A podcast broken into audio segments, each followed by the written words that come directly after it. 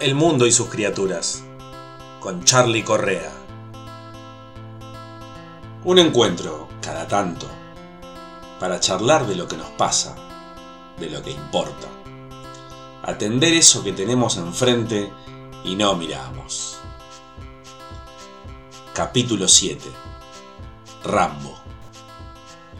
Ustedes saben que estaba en la duda entre ponerle de título Rambo a este capítulo o ponerle de título Momentos Bisagra. En realidad creo que Momentos Bisagra es más apropiado, ¿eh? pero en definitiva el otro como que pega más y quizás al final de esta charla el más apropiado ya no resulte tan claro y quede más a gusto del oyente. ¿eh? Todo empezó cuando un gran amigo mío que disfruta mucho de la buena comida termina internado. Tras varios días con indovenosa, el planteo resultó bastante simple. Serás moderado con los alimentos o correrás el riesgo de desangrarte el intestino. Momento bisagra. En realidad comenzó más atrás esta historia cuando me arrebataron el celular de la mano una noche cualquiera que andaba por la calle muy descuidadamente y tuve que correr a los ladrones casi cuatro cuadras. Eh, y ahí cierta falta de aire ya me complicó los últimos 100 metros. Eh, la verdad que, aunque casi no fumaba, solo tres o cuatro cigarrillos diarios, que me los armaba yo encima, en ese momento decidí que seguir haciéndolo, aunque sean esos tres o cuatro, ya no tenía más sentido. Y por supuesto decidí también que en este bendito país tenía que andar con mucho más cuidado. Momento bisagra. Los momentos bisagra son un antes y un después. Esas cosas que nos pasan en la vida y que impactan de tal forma en nuestra conciencia que decidimos un cambio drástico en alguna conducta. Un cambio que si no hubiera sucedido en ese momento, quizás nunca habríamos hecho. Es como cuando te despiertan de un cachetazo, ¿viste? No hay remoloneo en la cama, ni bostezo, ni nada. ¡Pum! Y abrís los ojos de golpe tomás conciencia de la finitud de tu ser, de la fragilidad de la vida misma y de la inconstancia de todas las cosas.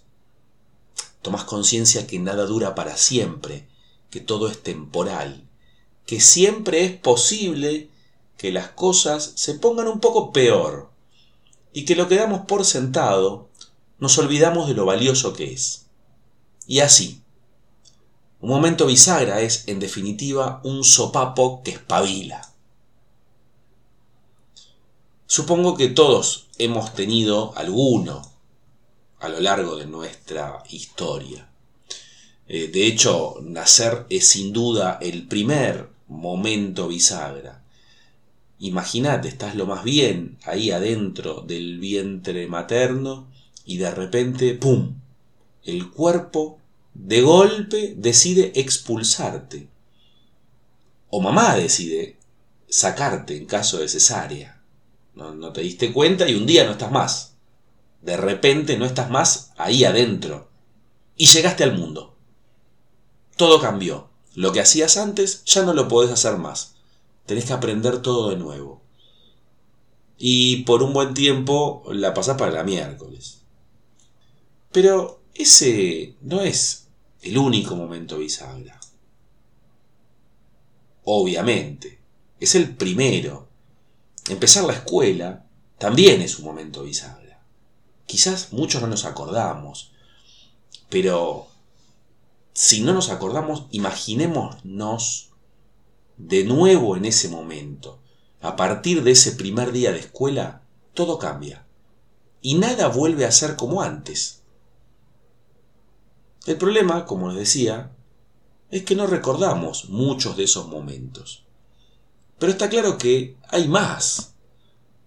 Nos suceden cada tanto, Depende de cada uno lo que nos pase y el momento de nuestra vida que nos toque. Podría decir que muchas veces esos momentos bisagra son como una suerte de epifanías. ¿Qué es una epifanía? Un suceso a partir del cual se revela un asunto importante. Palabra más, palabra menos. Casi una definición de diccionario. Este evento, en realidad, puede tener un origen místico o religioso, si se quiere, o no. Pero ese suceso nos da una especie de claridad de visión. Nos revela algo que amplía, o mejor dicho, mejora de alguna forma nuestro entendimiento de un tema determinado que bien puede ser ese tema algo de nosotros mismos. Lo que está claro es que en cada ocasión en que sucede este momento bisagra y nos damos cuenta de algo, no tenemos que eludirlo. Eludirlo sería un error. Haber sentido el sopapo, darnos cuenta de algo importante que debemos cambiar o hacer y después, como quien no quiere la cosa, volver al letargo anterior o a la actitud previa que derivó en esa crisis, sería un error garrafal. Diría que es incluso el preludio quizás de un sopapo posterior mucho más grande. O, en el mejor de los casos, por ahí la pérdida de una gran oportunidad de algo mejor. Como dejar pasar un tren, digamos. El tema es que lo que viene después, inmediatamente después, requiere de fortaleza. Tenemos que ser fuertes para asumir y ejecutar el cambio. Porque seguramente el proceso no es placentero. En el caso de mi amigo, resistir la tentación del disfrute gastronómico no es una pavada, cuesta. En realidad todos sabemos que cuesta. A todos nos pasaría y nos cuesta resistir en general, ¿no? Resistir la tentación de un manjar. Cuesta. Por eso, el momento bisagra, para que sea exitoso, requiere que nos volvamos Rambo. Soldados de la causa que abrazamos y dispuestos a luchar contra esa parte de nosotros mismos que quiere volver al estado anterior de cosas porque era más cómodo, más placentero, y quiere volver aunque nos lleve al precipicio. El sacudón que genera el momento bisagra tiene que sacar al rambo interior. Porque si emprendemos la aventura transformadora medio flojitos, Sería algo así como querer barrenar una ola muy grande y agarrarla medio dudosos ahí en la playa. Nos pasa por encima. Hay que ser soldados listos para el campo de batalla de nuestra mente. Sostener el temple inquebrantable de la voluntad contra las trampas de las voces que llaman a volver a lo anterior, que nos tiran miedos, inseguridades que nos llenan de dudas. Hay que resistir. Rambo, gente. Tenemos que ser Rambo después de que el momento bisagra aparece. Porque si creemos que va a ser fácil después, estamos fritos. Aunque el ímpetu inicial parezca alto, se diluye con los días si no le metemos cierta disciplina militar a la cosa. Los primeros días estamos a full y después empezamos a relajar hasta que con el tiempo todo queda atrás y volvemos a la misma de antes.